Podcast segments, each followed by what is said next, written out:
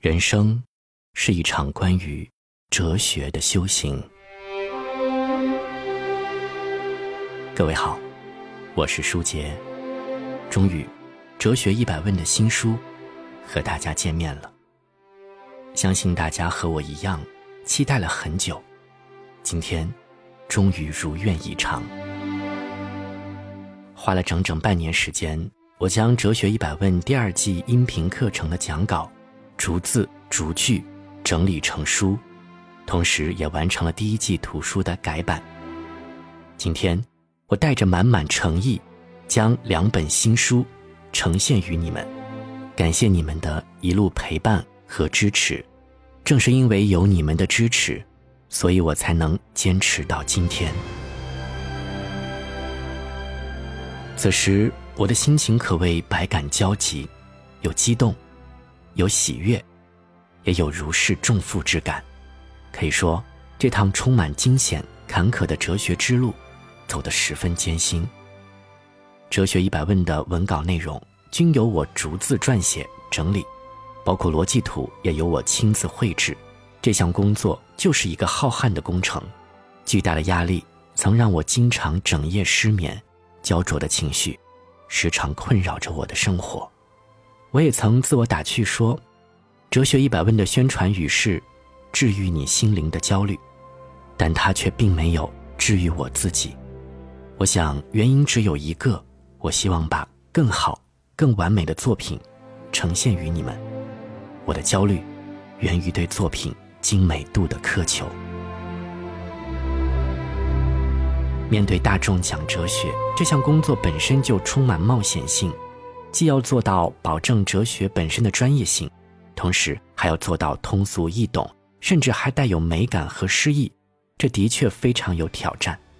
所以，从内容策划、架构设计、文本撰写、音频录制到图书出版，每一步我都必须精心打磨，做到精益求精，只希望给大家带来最好的体验。或许从《哲学一百问》这堂课里，你听到和读到的。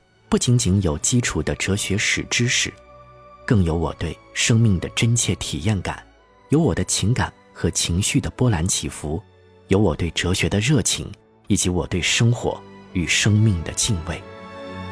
我想，《哲学一百问》是一部哲学史的作品，更是一件精心雕琢过、融合了审美情趣的艺术品。它既深邃，又浪漫；它既古典。又失意。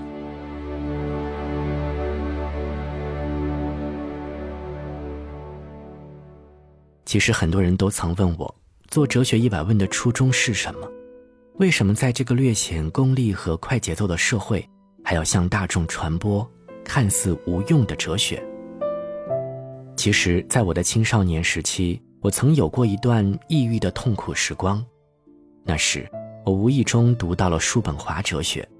仿佛一下子找到了知己。叔本华的痛苦与绝望的情绪，给了我精神的慰藉。我才发现，原来这个世界上还有比自己更痛苦的人。与哲学家的思想交流，让我感到前所未有的平静和超脱。我的内心变得温和、淡定与从容。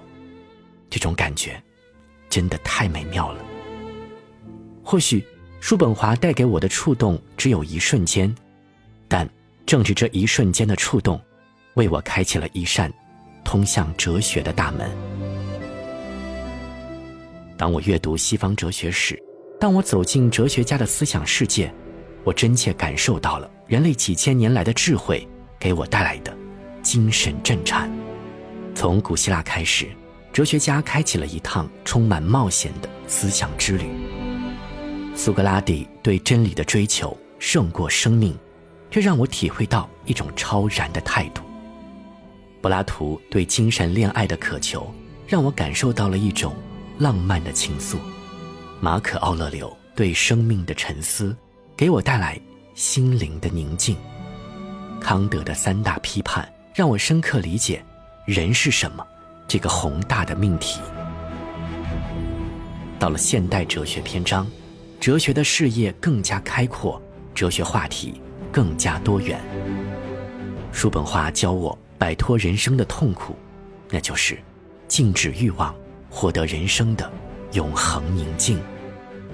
尼采则对命运持绝不妥协的抗争态度，他批判一切戕害生命本能的行为。面对生活，不妨大胆一些，因为每一个不曾起舞的日子，都是对生命的辜负。维特根斯坦纯粹忠于自己，度过一生。他用不可说的态度，表达着对人生意义的敬畏。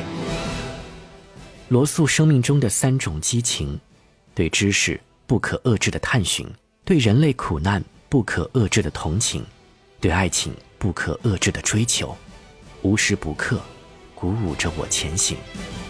胡塞尔的弦歌判断以及现象学还原的方法，教我看待问题时要消除偏见，唯有终止判断，才能拨云见日。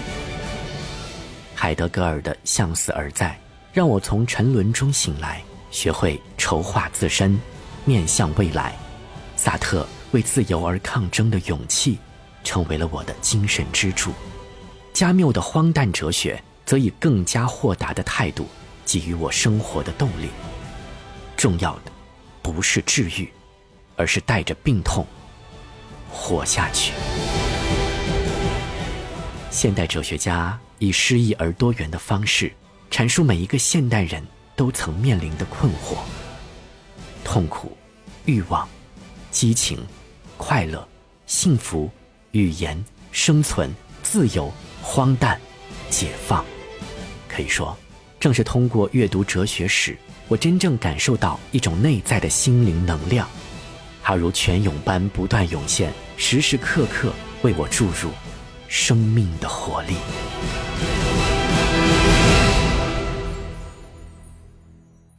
是的，哲学不仅教会我批判性的思维，让我学会独立思考，不随波逐流，对习以为常的知识与信念加以重新的审视。哲学更给予我一个精神的栖息地，让我在失意落魄之时获得心灵的慰藉，从而拥有应对生活困境的勇气。哲学教会我在认清世界的真相后。依然能与世界和平共处。学习哲学，我才愈发觉得自己如此渺小，我才愈发体会到了和生命交融在一起的无我之境的美妙。是哲学真正给了我触动，给了我生活的动力，塑造了我的个人品格。是哲学让我真正受益匪浅。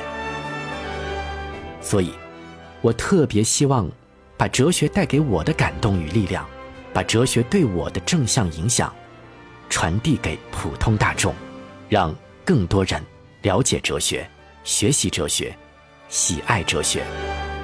于是，就有了《哲学一百问》这档精品课程以及图书的呈现。我想说，哲学并非一般人所认为的是一门冰冷的。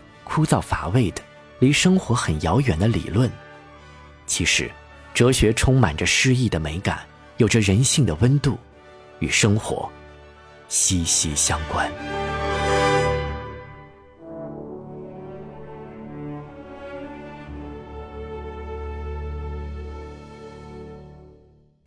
对普通大众来说，学习哲学并不是为了做学术研究，而是为了培养反省生活的思考力。以便能更好的去生活，如何度过这一生，是我们学习哲学中要思考的一个终极命题。如果不是专业的学术工作者，普通大众学习哲学要能学进去，但也要能走出来，做到进退有度、收放自如。所谓学进去，就是对哲学史的基本理论脉络做一个整体的把握。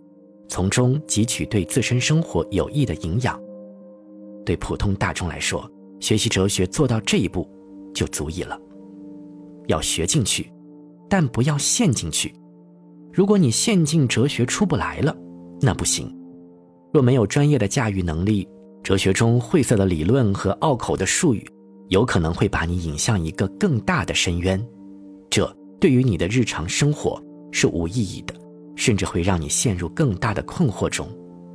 所以，我们要适当的走出来，对哲学中无法理解的、太过于晦涩的理论，要学会适当放弃，去吸收对自己的生活产生意义的理念，就足以了。唯有这样，我们才能在思想与现实中。找到一个平衡点，通过哲学思考，才能让你我的内心获得某种温和的力量，从而更好的度过这一生。所以，在《哲学一百问》中，我一直都是用尽量通俗的语言去阐述哲学，而绝非晦涩术语的技术性堆砌。我认为，对普通大众来说，只有先踏入哲学之门，先能明白哲学的道理，才能达到。理论指导生活，知行合一的目的。